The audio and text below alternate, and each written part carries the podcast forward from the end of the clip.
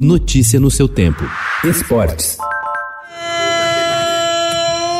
Para tirar sufoco, para ficar em paz com o treinador, para tirar peso do time. Gol de Tietchan, gol do São Paulo!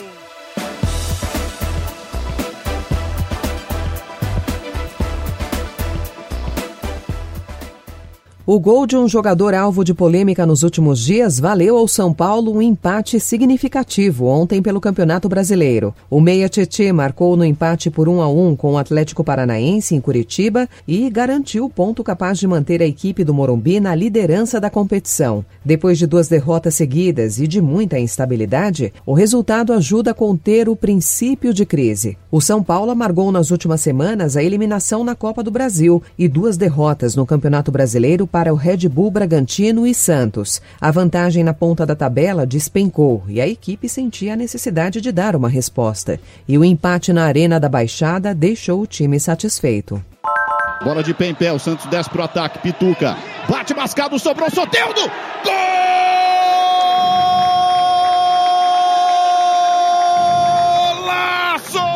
O Santos conseguiu bater o Botafogo por 2 a 1 ontem graças à grande atuação do venezuelano Soteudo. O Meia fez um gol e deu passe para Bruno Marques fazer outro, em resultado que fez o time carioca cair para a última posição da tabela. A equipe saiu na frente, graças ao gol do venezuelano logo no início do jogo, aos três minutos. O Botafogo empatou de pênalti com Pedro Raul pouco antes do intervalo, e na etapa final a equipe carioca passou a segurar o resultado. Porém, Soteudo conseguiu um lance individual aos 36 minutos e cruzou para Bruno Marques completar de cabeça. Com o resultado, a equipe subiu para a oitava posição.